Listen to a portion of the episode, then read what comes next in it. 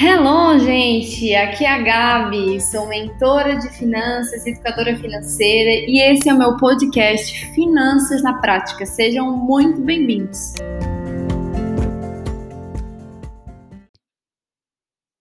Cheguei no fim do ano e estou muito frustrada, me sentindo culpada pelo fracasso financeiro, porque cheguei no fim do ano sem resultado. Como lidar com essa culpa? Primeiramente, uma coisa que é extremamente importante a gente trabalhar dentro de nós é a autocompaixão. Uma vez eu estava na terapia e estava abrindo meu coração ali para minha psicóloga e ela falou assim para mim, Gabi, imagina que fosse uma amiga sua que estivesse relatando tudo isso que você está me relatando, que você está sentindo sobre essa situação. O que você falaria para essa amiga? Você diria para essa amiga, amiga, não se cobra tanto, fica tranquila, olha só o que aconteceu, assim. Da próxima vez você consegue. Não seria isso que você falaria para uma amiga? E por que você não tem esse mesmo diálogo dentro da sua mente com você mesmo? Hoje, nesse episódio, eu quero sair um pouco da mentora financeira e eu quero falar como amiga mesmo, sabe? Falar para você o que eu estaria falando para uma amiga se a gente estivesse tomando um café. Eu acredito que essa autocompaixão, ela é muito importante.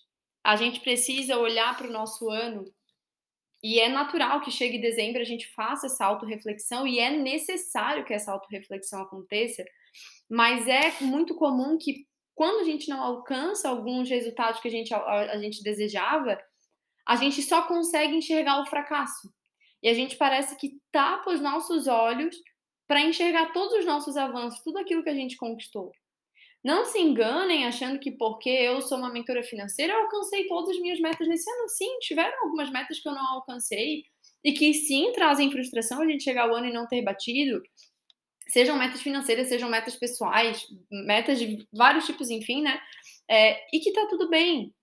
Mas, por exemplo, adianta eu só olhar para aquilo que eu não consegui e não, e não me aplaudir pelas minhas conquistas? E não valorizar os meus avanços, uma das metas que eu tinha colocado, vou dar o meu exemplo, era gravar um episódio por semana ao longo desse ano. Não cheguei a fazer as contas aqui, mas não chegou a dar um episódio por semana, porque esse é o episódio, acho que número 37, sei lá, uma coisa assim. E o ano tem 52 semanas, e a gente já tá aqui na última semana, na, nas últimas semanas do, do ano, né? Então, e eu já tinha alguns episódios de 2021. Eu acho que tinha uns 5, mais ou menos. Então, sei lá, gravei uns 30 episódios esse ano, vai. Só que, ok, eu vou ficar me culpando pelo fato de eu não ter gravado um episódio por semana, ao invés de olhar que, cara, olha só, eu gravei 30 e poucos episódios. Hoje ainda eu tava olhando a retrospectiva do Spotify e eu fiquei encantada. Eu vi que eu criei 561 minutos de conteúdo que o meu, episódio, o meu podcast foi ouvido em 24 países e os principais foram Brasil, Portugal, Japão, Estados Unidos e Espanha. Nunca, nunca na vida que eu imaginei isso. Nunca. Que o meu podcast está nos top 5% dos mais compartilhados do mundo. Que mais de 60% das pessoas ouvem o podcast e compartilham no WhatsApp com alguém. E que ele é o podcast número um de quase de mais de 150 pessoas. Então, e sem contar algo que não está mensurado aqui, mas vocês não têm noção do, do tanto de clientes que eu adquiri nesse ano através aqui do podcast. Pessoas que estão me acompanhando aqui chegam para mim, Gabi, meu Deus, já maratonei todos os seus episódios e eu preciso disso na minha vida, socorro, né? Enfim, clientes até que se tornaram amigas, pessoas muito próximas, assim, e que eu tive a oportunidade de gerar transformação na vida delas porque elas me conheceram pelo Spotify. Então, adianta eu ficar me culpando pela, por não ter batido essa meta de gravar um episódio por semana e não olhar para esse resultado que eu tive? Não olhar para esse avanço que eu tive, sabe? Então, assim, primeira coisa, chegando a, a esse fim de ano, tenha autocompaixão. Tenha um diálogo interno, como você estaria falando para uma amiga. Tudo isso que você está se queixando aí para você mesmo, desse fracasso financeiro, emocional, tudo aquilo que você está sentindo nesse fim de ano, responda para você mesmo aquilo que você responderia para uma amiga. E outra coisa, faça uma lista dos seus avanços. Pega um papel e uma caneta e vai pensando área por área aí da tua vida. Posso até citar aqui, deixa eu até pegar que eu tenho isso anotadinho, porque de cabeça eu não lembro exatamente, mas eu tenho aqui para te orientar. Faz o seguinte: pega cada uma dessas áreas que eu vou falar aqui agora e lista pelo menos três, pelo menos dois avanços que você teve em cada uma dessas áreas. Então, são sete pilares principais da nossa vida: relacionamento familiar e amizade, relacionamento amoroso, saúde emocional, realização profissional, vida financeira, vida espiritual e saúde física. Você vai pegar tópico a tópico dessa, dessas áreas aqui e você vai listar pelo menos dois avanços que você teve nessas áreas. Então, vou dar um exemplo. Vamos dizer aqui no relacionamento familiar. Poxa, e, e amizade. Esse ano eu consegui ser mais ativo na minha vida social, eu saí mais com meus amigos, eu estive mais presente com a minha família. No meu relacionamento amoroso, esse ano eu e meu marido instituímos a nossa noite do, do amor, que toda quarta-feira é a noite que a gente fica junto. Era uma coisa que não existia no nosso relacionamento, que agora existe. Foi um avanço que a gente teve. Na minha vida espiritual, poxa, fazia muito tempo que eu buscava uma conexão com algo maior e nesse ano eu comecei a frequentar a igreja. Hoje eu, eu tenho uma rotina de devocional, hoje eu ouço louvor todos os dias. Você vai enxergar que com certeza, por mínimo que seja, você teve avanços na sua vida. Então, olhe para esses avanços e seja grata por isso que você progrediu na sua vida. Agora, o mais importante de entender é o resultado que tu teve, ele foi fruto de quem você é. Logo, o questionamento que você deve fazer é quem eu preciso me tornar para alcançar resultados diferentes em 2023. Então, ao invés de você pensar assim, quero ir para 2023 e vou colocar tal, tal, tal, tal, tal meta. Primeira coisa, a gente precisa gerenciar as expectativas, porque é mais fácil gerenciar as expectativas do que gerenciar a frustração. Então, muitas vezes, essa frustração de fim de ano vem porque você teve uma desconexão da, da sua realidade. Às vezes você vem de uma sequência de de avanço, de progresso, eu tava assim na minha vida. Eu tava vindo de uma sequência de várias, várias conquistas e tal. E eu vim para 2022 assim, esse ano eu vou conquistar o mundo. Uhul! E assim, coloquei algumas metas que hoje eu consigo entender que estavam um pouco desconexas da, da minha capacidade ainda, sabe?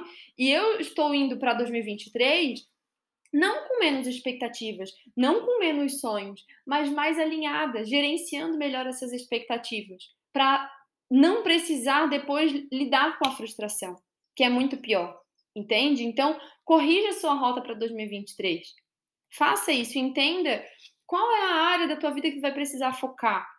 Poxa, para 2023 eu preciso desse, de todos esses sete pilares aqui que tu falou, Gabi. O que eu tenho que colocar foco aqui é o financeiro.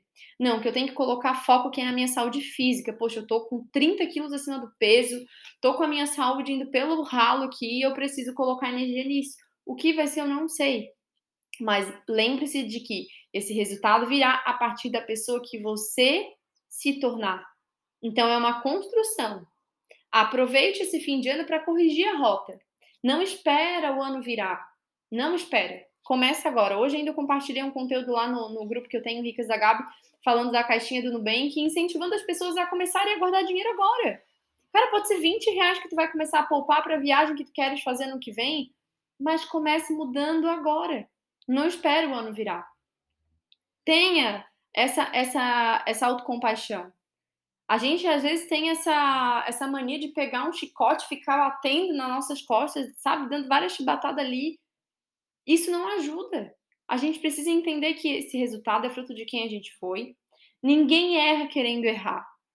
Todo mundo erra querendo acertar. Tudo que você fez nesse ano, eu tenho certeza que o teu objetivo não foi assim, ó, agora eu vou ferrar minha vida financeira. Uhul! Agora eu vou acabar com o meu casamento. Agora eu vou, ó, vou engordar mesmo, vou só comer besteira. Não, ninguém faz isso de forma intencional. Porque todo mundo tem essa consciência e esse desejo pelo progresso, isso é natural do ser humano. Só que pelas coisas que você não sabia, por aquilo que você ainda não tinha desenvolvido em você, tinham travas. Então agora é a hora de o quê? Trabalhar a autocompaixão, trabalhar a aceitação, porque culpar não vai resolver, vai só piorar, você vai ficar numa frequência extremamente negativa, extremamente baixa, que não vai atrair nada de bom para tua vida. Agora trabalhe a aceitação, trabalhe o amor próprio e comece a refletir sobre essas travas que te impediram de alcançar esses resultados, para mapear. Poxa, esse ano eu não consegui emagrecer o que eu queria. O que, que o que, que aconteceu? Poxa, eu percebi que, na verdade, o que mais me impede de emagrecer não é porque eu, eu não treino, é porque eu me perco na alimentação por causa do meu emocional. Quando eu tô com o emocional abalado, eu desconto na comida. Então, eu vou redobrar minha atenção. Talvez no ano que vem seja interessante organizar meu orçamento para investir numa terapia. Para eu ir lá tratar a raiz entender na, na, com a psicóloga, poxa, por que, que eu lido dessa forma com a comida? Eu quero tratar esse problema. Tratar de dentro para fora. Lembre, você não errou querendo errar, você errou querendo acertar. Vá, continue. Continue até dar certo. Continue até dar certo, mas não deixe de se desenvolver. Manda essa culpa embora que isso não é, não é de Deus. Não é de Deus. Eu sempre digo para você, sempre digo para os meus mentorados o seguinte: a voz de Deus nunca vai te fazer olhar para o passado, nunca vai te fazer olhar para os teus erros, nunca vai fazer te olhar, nunca vai te fazer olhar para o que não deu certo. Ela vai estar tá sempre apontando para o futuro. Os olhos de Deus estão sempre direcionados para o futuro, para frente, e é para isso que tu deve estar. Tá. Quando tu olha para o teu fracasso, você está olhando para trás. Quando você olha para o teu fracasso, está olhando para trás e aí tu paralisa. E até tem até uma passagem bíblica que fala sobre a mulher de Ló, que ela virou para trás e ela virou uma estátua.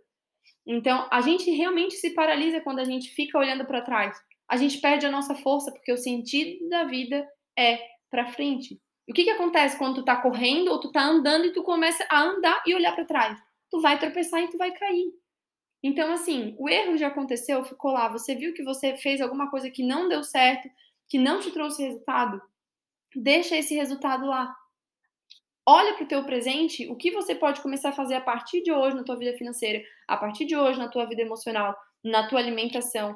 Divida isso em pequenas metas ao longo do ano. Então, por exemplo, eu quero juntar é, dinheiro, por exemplo, para minha reserva de emergência. Cara, botar 100 reais por mês, é 50 reais que eu vou iniciar, eu já vou ter alguma coisa no final do ano.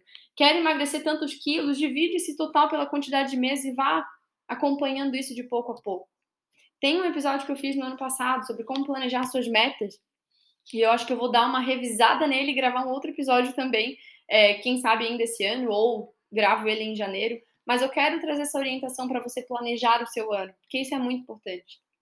Não só planejar, mas você ter uma forma de mensurar aquelas metas ali, tá? Mas para finalizar aqui, esse é um episódio mais curto, mas não deixe a culpa dominar o teu coração e ficar aí governando as tuas emoções.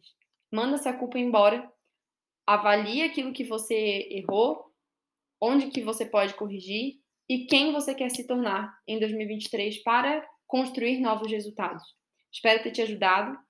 Espero que você se sinta mais leve depois dessa nossa desse nosso bate-papo, que você tenha mais amor com você mesma, que você se cobre menos, que você tenha mais autocompaixão. Tudo que eu tô falando para vocês, eu também estou falando para mim, porque isso é muito muito natural para mim acabar me cobrando, sendo uma carrasco, um carrasco comigo, né, igual a minha psicóloga tinha falado na, na, naquela sessão. Mas eu tenho aprendido a cada vez mais ser amiga de mim mesma e ter esse diálogo saudável. Me lembrar das minhas conquistas, me lembrar dos meus avanços, me lembrar do quanto eu, eu cresci, do quanto eu conquistei e entender que existe um novo ano aí pela frente, com novas oportunidades, com novas escolhas para que eu possa fazer e avançar cada vez mais. É isso, um grande beijo e até o próximo episódio. E se você curtiu esse podcast, continua aqui me acompanhando, me segue aqui no Spotify, porque toda semana vai ter conteúdo inédito aqui para vocês sobre como aplicar princípios de finanças na prática na sua vida. E não esquece também de me seguir lá no Instagram, BorgaGabriela, que eu tô sempre compartilhando conteúdos, fazendo lives, para poder te ensinar ainda mais sobre finanças de uma forma simples, leve e descomplicada.